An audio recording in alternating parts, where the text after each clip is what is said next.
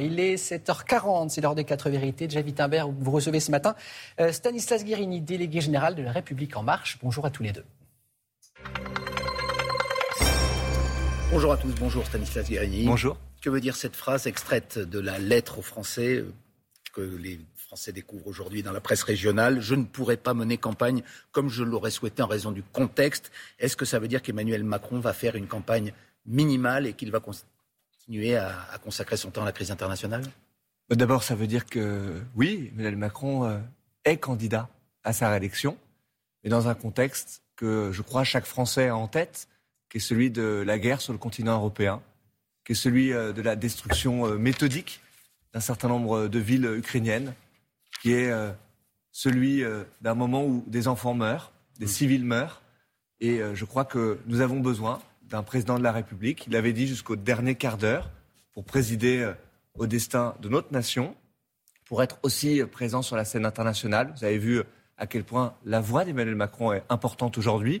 Donc il fera campagne parce que ce moment est nécessaire pour le pays, parce que les grandes questions qui sont devant nous pour demain, elles sont là avec plus d'acuité encore sur la souveraineté de notre nation, la souveraineté énergétique, alimentaire, toutes ces grandes questions, elles sont là. Il faudra ce débat démocratique. Mais, oui, en effet, dans un contexte où l'actualité internationale nécessite que le président de la République soit plus que jamais mais qu'est-ce que ça veut dire concrètement, Stanislas Guérini? Vous dirigez le parti présidentiel. Est-ce que ça veut dire que le président, par exemple, fera peut-être aucun ou très peu de meetings? Nos confrères du Parisien annoncent un premier meeting le 12 mars à Marseille. Est-ce que vous le confirmez ce matin? Non, je confirme aucune de ces informations. J'ai vu beaucoup de, de supputations. La réalité, c'est que le président prendra chaque occasion qui lui sera donnée pour échanger avec nos concitoyens, pour présenter le projet qui est le nôtre pour euh, les 5 ans, pour les 10 ans de notre pays, parce que c'est ça une élection il y aura des meetings présidentielle. Les, les, salles, ça se réserve. Euh, des moments euh, d'expression, bien évidemment, mais sur la forme, sur la forme, ce ne sera pas une campagne comme les autres pour le président de la République, parce que on peut le comprendre. on ne peut pas imaginer des moments euh, classique comme on a dans les campagnes euh, électorales. C'est-à-dire pas de grands rassemblements comme on, comme on l'a pu le voir en 2017 On le euh, verra. Je pense qu'il y a un grand pragmatisme qui nous conduira à mener cette campagne et à tirer de chacune des occasions qui sera donnée le profit pour pouvoir échanger avec nos concitoyens. Je crois que c'est ça qui est très important. Le, débat démocratique, il compte. Évidemment, il y a des grandes questions pour le pays et il doit pouvoir se Mais faire. La campagne mais dans une forme qui sera forcément un petit peu différent. Vous avez des candidats qui sont euh, en scène, si j'ose dire, depuis de longues semaines et qui disent qu'enfin le débat commence, même s'il y a une crise internationale. Et ils attendent un débat, ils attendent de pouvoir parler du projet, du bilan d'Emmanuel Macron. Et vous nous dites ce matin que finalement, lui, il restera plutôt euh, axé sur la campagne internationale. sur la... Mais une élection présidentielle, à quoi ça sert? À ce que chacun puisse présenter une vision et un projet hmm. pour le pays. Je vois des candidats aujourd'hui qui, au fond, ont l'obsession de pouvoir attaquer le bilan euh, d'Emmanuel Macron. Débattre. Mais c'est un aveu d'impuissance intellectuelle incroyable. Pour quelle raison? Je crois. Parce que euh, aujourd'hui, il me semble que ce qui devrait compter, c'est de présenter une vision positive pour le pays. Où est-ce qu'on veut l'emmener? En quoi sont-ils empêchés de pouvoir le faire? Donc il doit y avoir des moments de confrontation, bien évidemment. Il y en aura. Euh, le, président acceptera des débats. On avait compris avant l'annonce de sa candidature qu'il ne souhaitait pas faire de débat avec les autres candidats.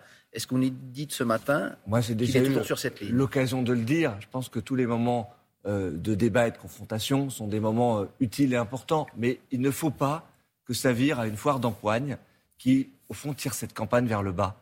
Est-ce que les Français sont aujourd'hui satisfaits de la campagne électorale telle qu'elle se déroule? Je ne crois pas. Je ne crois pas qu'elle soit à la hauteur de ce qu'on pourrait attendre pour le pays. Vous, vous souhaitez que le président euh, débatte néanmoins, M. Guérini? Et qu'il puisse évidemment présenter sa vision, qu'il puisse confronter son projet, qu'il puisse aussi échanger euh, avec euh, nos concitoyens. Je crois que c'est très important, évidemment, dans des moments comme celui que nous sommes en train de vivre. Je le disais, je pense qu'il faut parler de fond. les questions qui sont posées par ce conflit, elle résonne encore plus fort aujourd'hui. Est-ce que nous avons la capacité de maîtriser notre destin en tant qu'Européens, en tant que Français? Ces questions-là, évidemment qu'elles doivent être débattues dans les Français. La logistique, ça compte aussi. Néanmoins, vous avez donc un parti, La République En Marche, qui euh, est situé euh, dans, une partie de Paris, dans le 8e arrondissement. Est-ce que le président viendra ou il restera à l'Élysée? Est-ce qu'il viendra à son QG de campagne? Je, l'imagine.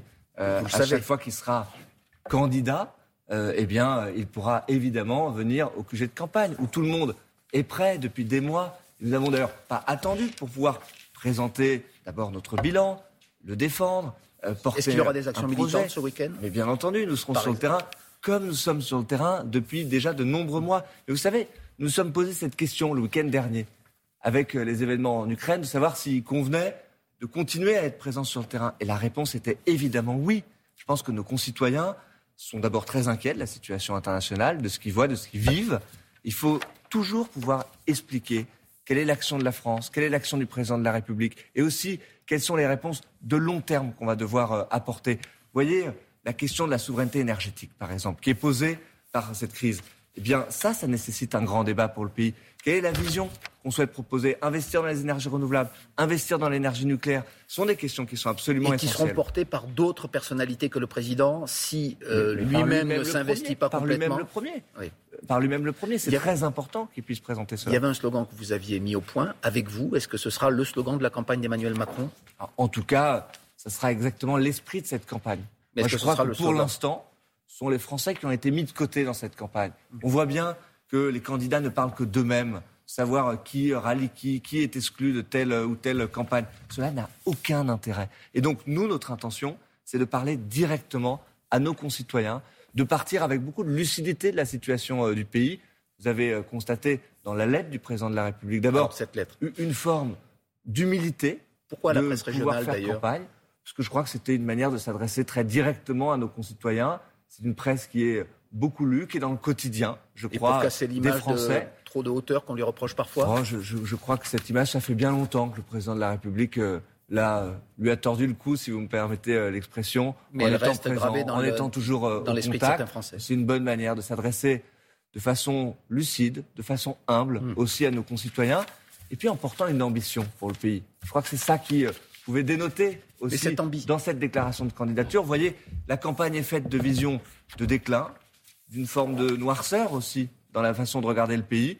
Emmanuel Macron porte une vision volontariste, optimiste, un goût de l'avenir. Au fond, et ça, ça compte. Un vrai programme, Monsieur Guérini. Euh, là, pour l'instant, ce sont des objectifs généraux. Travailler plus, euh, priorité à l'éducation. C'était déjà le cas en 2017. Quand connaîtra-t-on le programme du candidat Macron en 2022 Évidemment, David Wittenberg, que nous allons présenter un projet euh, pour les Français.